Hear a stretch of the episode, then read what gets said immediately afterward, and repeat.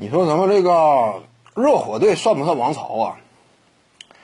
通常而言呢，我们就算是把这个马刺队归类到王朝的讨论范围之内，一般而言啊，也不会把谁归类到王朝呢？那就是当年的活塞坏小子军团，对不对？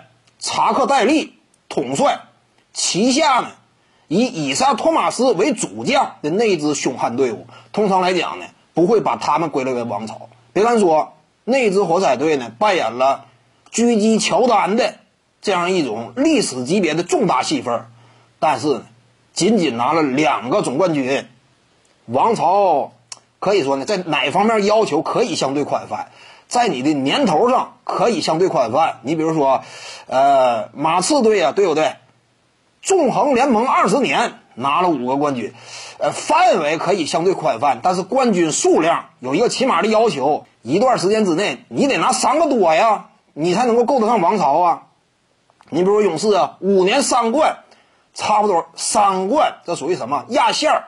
勉强呢可以算。联盟当中也有这样一种类似的声音，说勇士队也算王朝，马刺队基本上也算，这就属于什么相对宽泛的定义，或者说呢准王朝，对不对？